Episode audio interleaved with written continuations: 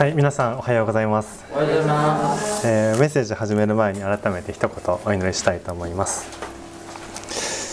お祈りいたします。天の父なる神様、この朝もあなたのお名前を賛美します。今日私たちは今からあなたが聖書を通して与えてくださったあなたにあるどんな時も揺るぎない希望を見ていきたいと願います。どうぞこのおメッセージまた語られる御言葉を通してあなたのお真理を知ることができますようにどうぞ一人一人を導き、えーまたあーこの語るものもお守り導いてください。すべてお委ねして主イエスキリストの皆によってお祈りします。アーメン。えー今日、えー皆さんにメッセージするこのテサロニケの手紙第一ですがこれはパウロが第二次伝道旅行の際に設立したテサロニケ教会のクリスチャンへ書かれた励ましの手紙です。この後詳しくお話もしていきますがテサロニケという町は実は偶像崇拝が文化レベルで根付いているそんな町でした。そして当時のテサロニケのクリスチャンたちは第一世代のクリスチャン。えつまり親が信じていたわけではなく自分たちが初めて伝道されてそして悔い改めて信じたという世代のクリスチャンたちでした。ですからそのようなクリスチャンたちは今まで親しんできた偶像礼拝と手を切り唯一の神に立ち返って生きていくということには多くの苦難が伴っていました。そのような心配がある中伝道旅行から帰ってきたパウロは心配で耐えられなくなってテサロニケのクリスチャンたちの信仰の様子を見るために弟子であるテモテを使わしました。どんな報告を持って帰ってくるのかとてもパウロはこうなんというかすごく そわそわしたりとかいろいろな気持ちがあったと思いますが帰ってきたテモテからの報告は苦難の中にあっても主に忠実にテサロニケのクリスチャンたちが歩んでいるという良いものでした。それを聞いたパウロがどれだけ励まされまた嬉しかったことかと思います。そこですぐにパウロはテサロニケのクリスチャンに向けて苦難の中にあってもキリストにある希望を思い出させ励ますためにこのテサロニケ第一を書いたんですね。私たちが今住んでいるこの日本も偶像礼拝は文化レベルで根付いている国だと思います。私たちが信仰を持って歩もうとする時私たちにも苦難があります。例えばお葬式でのお焼香や家にある仏壇を拝むことを信仰によって断る時断るその時起きる対立や問題があります。それは私たちの心に大きな痛みを生むことも多くあります。けれどもその苦難の中にあっても私たちには揺るがない信仰があるとパウロはこの手紙でテサロニケのクリスチャンたちをそして私たちを励まそうとするのです。ですからこの朝私たちは励ましとキリストにある希望を語るこのテサロニケの手紙からこの現実の苦難の中でどう力を得てそして何に希望を持って私たちのこの信仰の歩みを続けていくのか共に考えていきたいと思います。3つのポイントで共に考えましょう。1つ目は私たちにはどんな苦難があるのか。私たちにはどんな苦難があるのか。そして2つ目は私たちは何によって力を得るのか。私たちは何によって力を得るのか。そして3つ目は主に倣う私たちは何に希望を持っているのか。主に倣う私たちは何に希望を持っているのかです。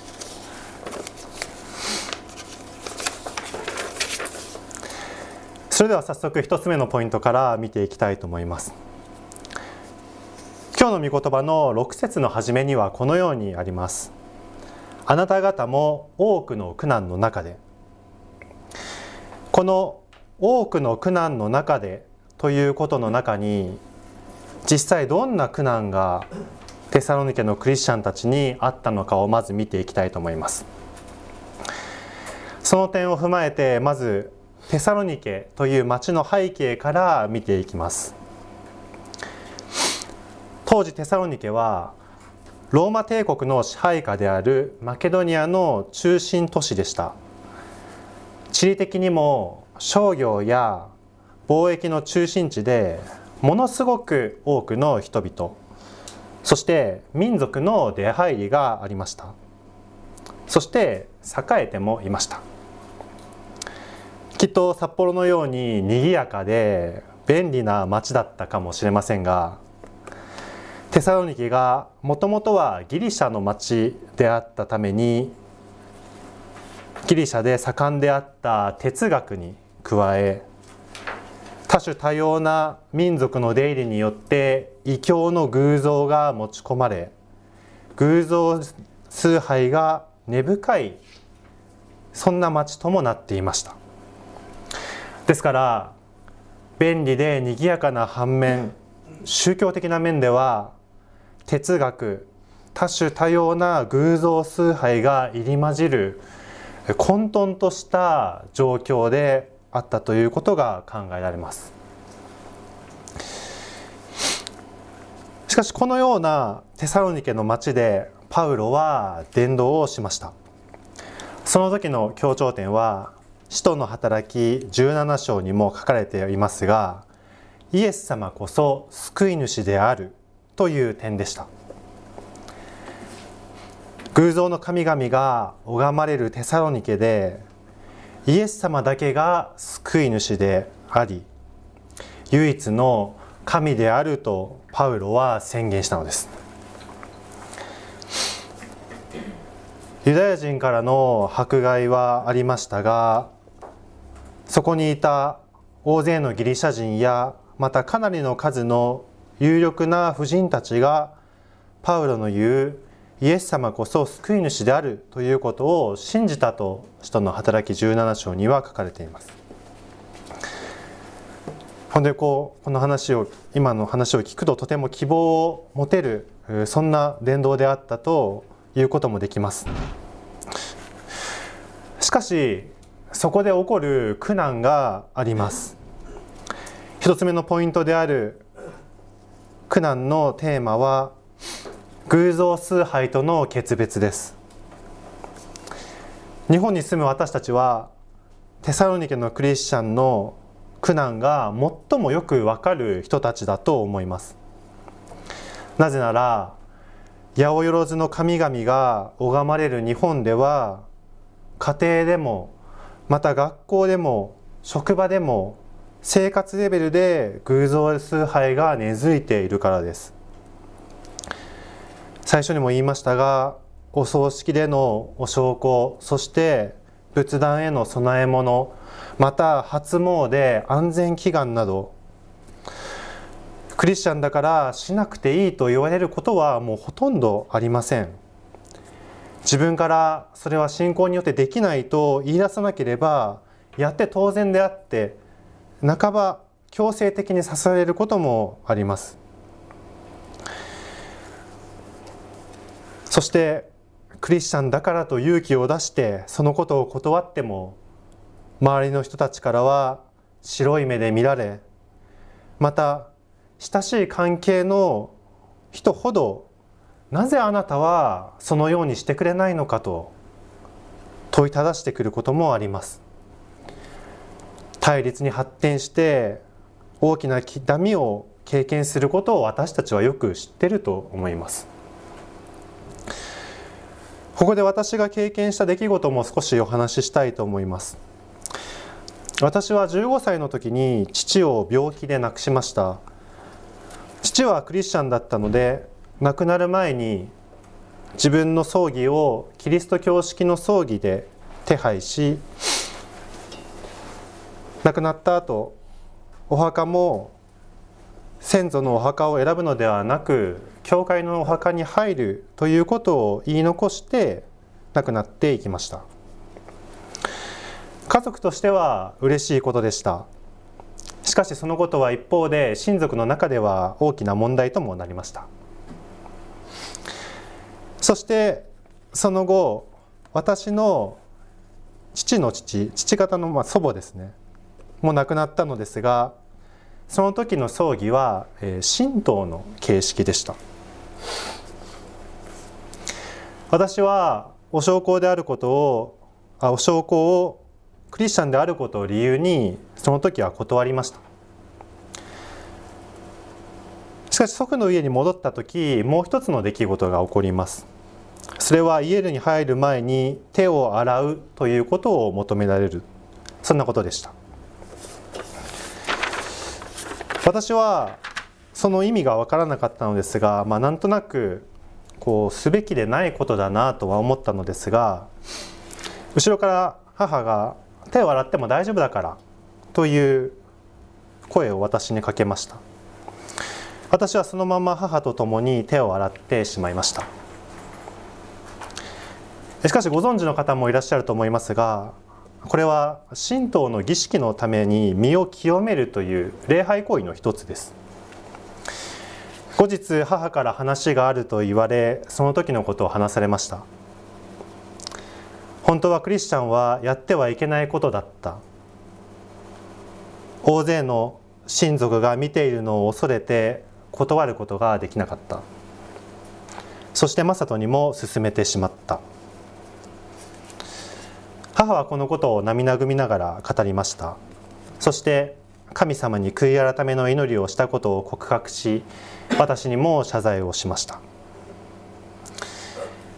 私はその時とても複雑な気持ちでした。やってはいけないことだとなんとなく分かってはいたもののその母の言葉で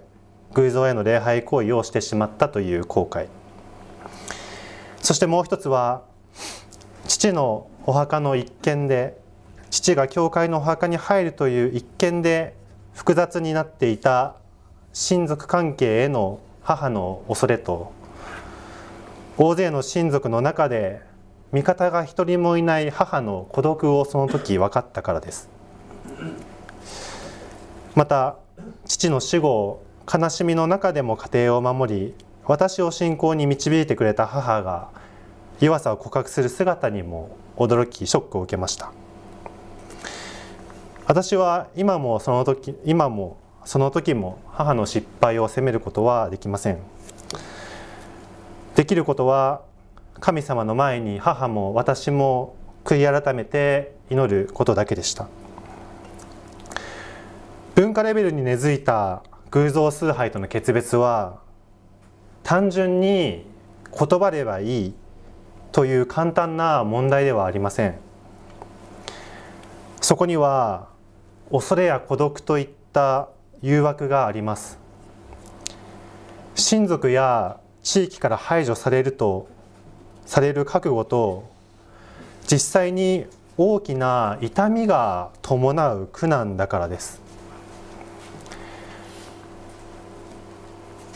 これは日本での例ですがテサロニケのクリスチャンたちにも同じようなことがあったはずです。このことを聞くとこの日本で信仰を持っていく時少し暗い気持ちが出てくると思いますがパウロはそのようなことを分からずに励ます手紙を書いたのでしょうか。そんなことは決してありません。パウロはそれすら理解した上でキリストにある力と希望を語るのです。なぜなら主に忠実に歩んでいたテサロニケのこのクリスチャンが実際にいたとテモテから報告を受けています。そして何よりパウロ自身も厳格なユダヤ教から改宗する際には命を狙われるほどの迫害を受けました。しかしパウロはイエス様を救い主キリストだと信じて疑わずキリストにある希望を抱き続けていたからです。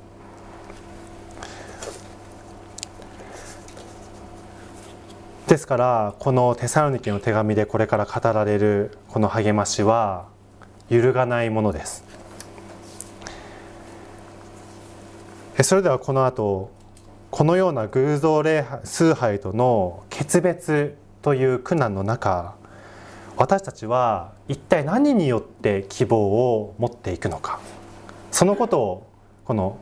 テサロニケの手紙から見ていきたいと思います。それでは2つ目は私たちは何によって力を得るのか。私たちは何によって力を得るのかです。6節冒頭のあなた方も多くの苦難の中でという言葉に続いてその後は精霊による喜びを持って御言葉を受け入れ私たちにそして主に習うものになりましたと続いています。これは私たちは偶像崇拝との決別の中にある大きな苦難の中にあっても精霊が与えてくださる御言葉の喜びによって力を得るということです。そしてその御言葉の喜びが私たちと偶像礼拝との手を断ち切り私たちは主に習うものとなるのです。ここで一つ気をつけておきたいのは私たちが自分の力で御言葉を喜びとして自分の力で主に習うのではなく精霊によってです。精霊によって御言葉が私たちの喜びとされるのです。精霊によって私たちは主に習うものにされるということです。私たちの力で勝ち取ったのではなく精霊の働きを受け入れることを通して与えられたということです。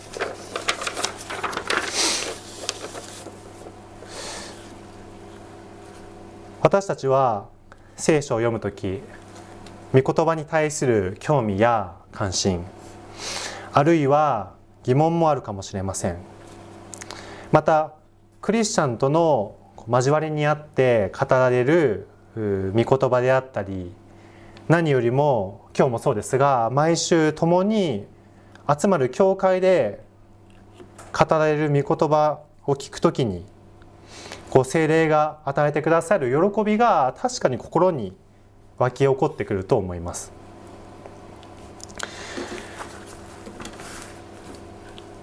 そんな時私たちは本当にそのことが起こっているといつも気づこうとしているでしょうか本当に精霊が力を与え私たちを主に習うものとしてくれると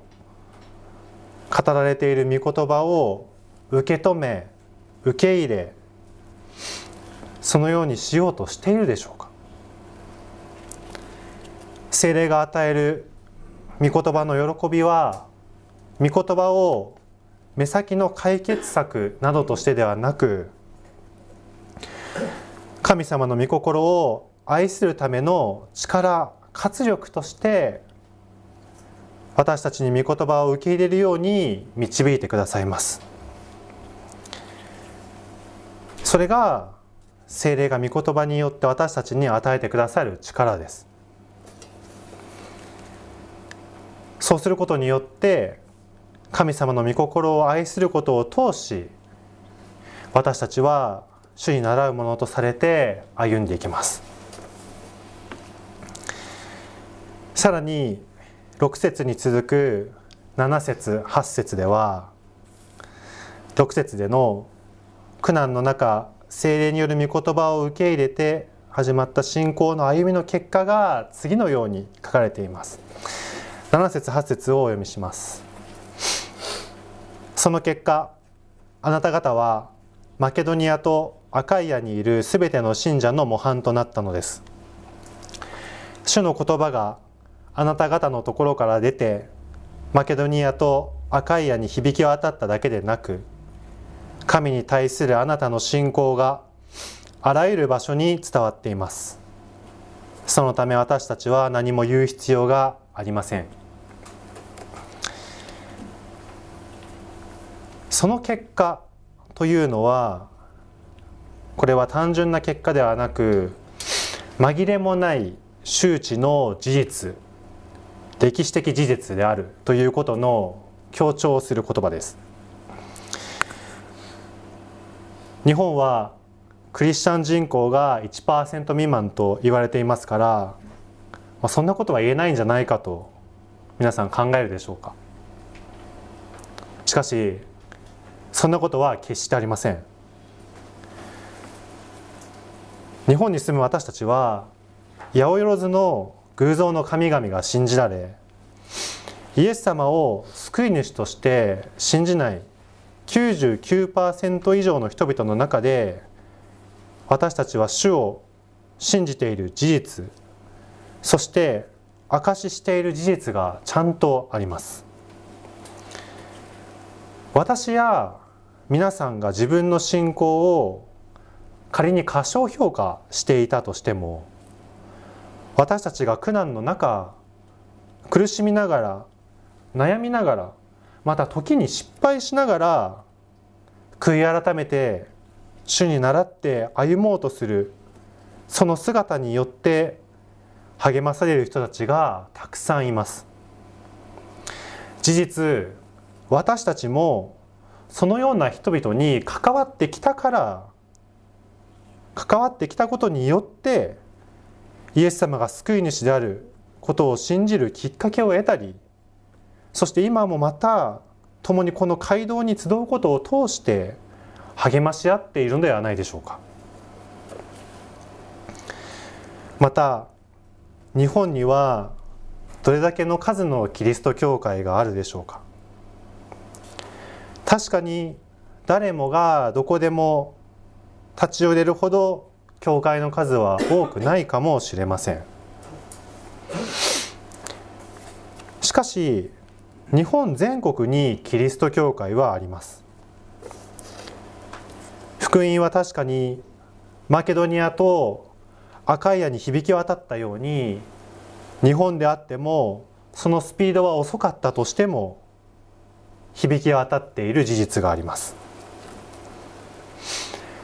私たちの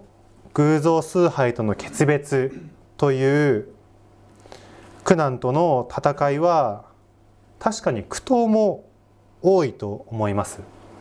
しかし勝利することはすでに決まっていることも事実です。そして私たちだけでなく私たちの信仰の先輩たちから今私たちへと続くこの苦難の歩みの中でも確実に良い実が結ばれています。かつてクリスチャンを迫害し殺人に加担していたパウロは伝道の最前線を行く宣教師と変えられました。私の母はあの出来事を悔い改めた後私自身の母の姉そして祖母また娘を母の娘を信仰へと導きました。そして私たちも偶像の根ざした文化から立ち返り唯一の神様だけを信じてきて今共に礼拝を捧げています。精霊が与えてくださる御言葉の喜びはなんと大きいのだろうかと今考えさせられます。それらのことは繰り返しになりますが精霊が御言葉による喜びを私たちに与えて私たちを力づけ主に習うものとしてくださったからです。そして今目に見える結果だけではなくその先にある希望へと気づかせてくれます。最後にその希望とは何なのか共に考えましょう。それでは3つ目のポイントです。主に習う私たちは何に希望を置くのか。主に習う私たちは何に希望を置くのかです。これまで私たちには偶像崇拝と決別することによる苦難があることを見てきました。しかしそんな時にあっても聖霊による御言葉の力によって私たちは力を得て信仰の歩みをここまで続けそしてその歩みは実を結んでいることを見てきました。今朝の御言葉の9節では人々自身が私たちのことを知らせています。私たちがどのようにあなた方に受け入れてもらったのかもらったか。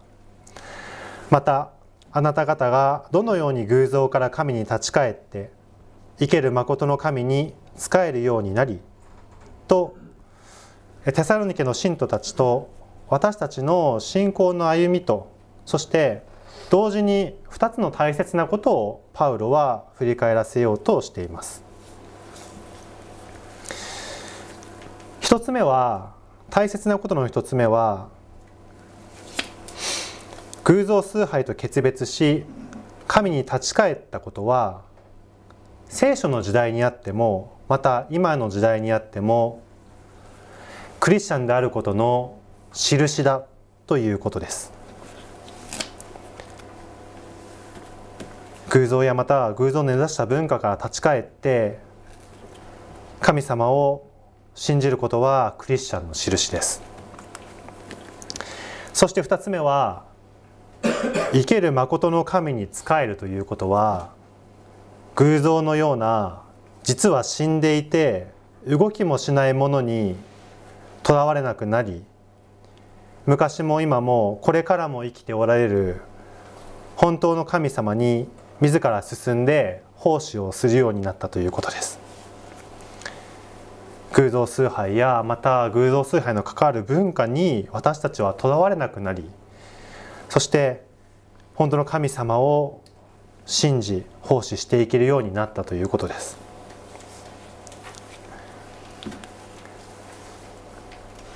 それは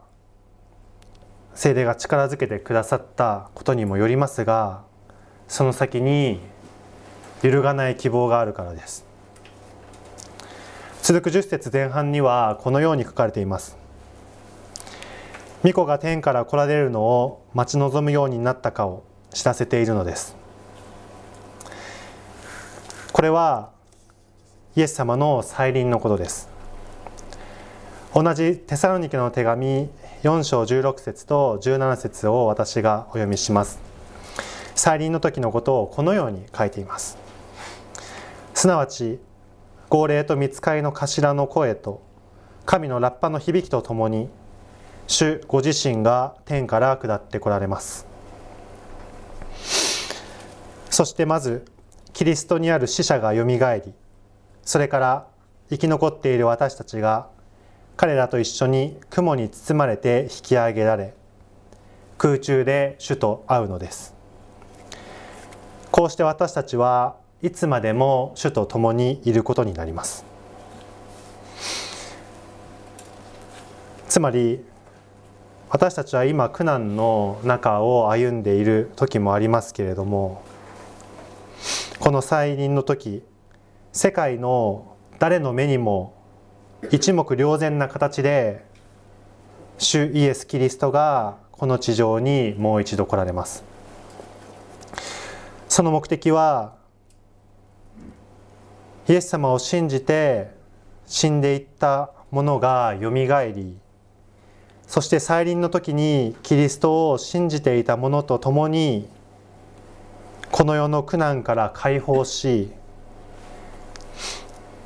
私たちを主のもとにあげるという目的です。サロニケのクリスチャンたちもまた私たちも偶像崇拝との決別によって起きた対立であったりまた悩みであったり大きな痛みから逃れ今はこう20人ぐらいのクリスチャンの兄弟姉妹と共にいてこれもまた本当に嬉しく感謝なことですけれどもその時には私たちが数えきれないほどのクリスチャンたちと共に主のもとで生きることになります。これは偶像崇拝から立ち返り本当の神様を信じた者たちにとって何にも変えられない希望ではないでしょうか。もし想像してみるならどんな光景が見えるでしょうか。きっと私たちの想像が及ばないほど素晴らしいものだと思います。本当にその時のことを思うと心から励まされます。そして10節後半にはこのように書かれています。この御子こそ死者の中からよみがえらせた方やがて来る御怒りから私たちを救い出してくださるイエスです。でこのようにあるようにその再臨の時には神の御怒りが私たちの罪を裁くということもあります。聖書にはクリスチャンであってもなくても良い人も悪い人も全ての人が一人一人生きていた時の申し開きを神にしなければならないとも書いています。そして神様はその行いに応じて報いを与えられるとも書いています。あの聖書に記しています。ですから私たちクリスチャンもこの世での神様を信じる生き方が問われてきます。そしてその神の裁きの時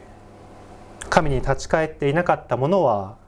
永遠の死に至ります。その時の裁きの結果は厳しいものですが永遠に変わることはありません。しかし立ち返って神を信じた者はその裁きによる永遠の死から救い出され永遠の命に導かれる事実もそれは永遠に変わることがありません。再臨の希望とともにこの見怒りのことを聞くとこう少し緊張感が走るというかこう手放しにはこう喜んでいられないなというふうに思うかもしれません。しかし聖なる方であり人間ができない正しい裁きを行う神様のこの怒りが予告されていることは私たち一人一人が自分自身の信仰を振り返り神様にまたしっかりと立ち返ることができるためのそういう希望でもあります。またこの裁きのことをまだ神様を信じていない人が聞くならば終わりの時のことを思い巡らして神様はどんな方なのか救い主イエス様はどんな方なのかとそのように思わせることもできる希望の予告でもあります。私たちにはこの再臨の希望とそして神のこの見怒りから救い出されるというその希望があることを覚えたいと思います。黙示録の21章3節と4節には再臨の後完成した新しい世界のことが書かれています。そこをお読みします。見よ。神の幕屋が人々と共にある。神は人々と共に住み人々は神の民となる。神ご自身が彼らの神として共におられる。神は彼らの目から涙をことごとく拭い取ってくださる。もはや死はなく悲しみも叫び声も苦しみもない。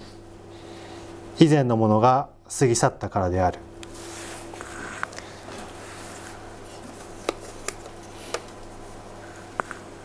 偶像崇拝が根付く文化として根付くこの日本にあって私たちが神様に立ち返り神様を信じ続けて歩むという時には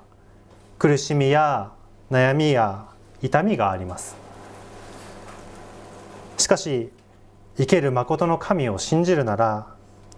私たちは苦難の中にあっても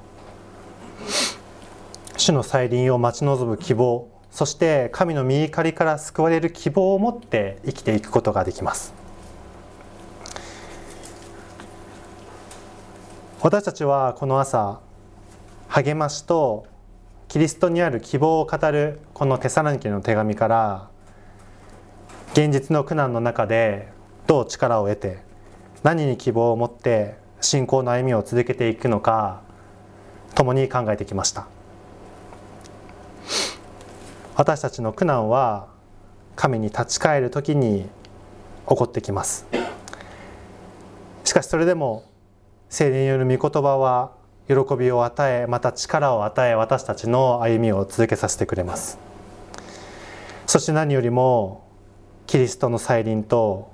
神の御怒りからの救いに私たちは希望を持つことをできる。そんなことを改めて思い出すことができたのではないでしょうか。パウロたちがこの励ましと希望を語る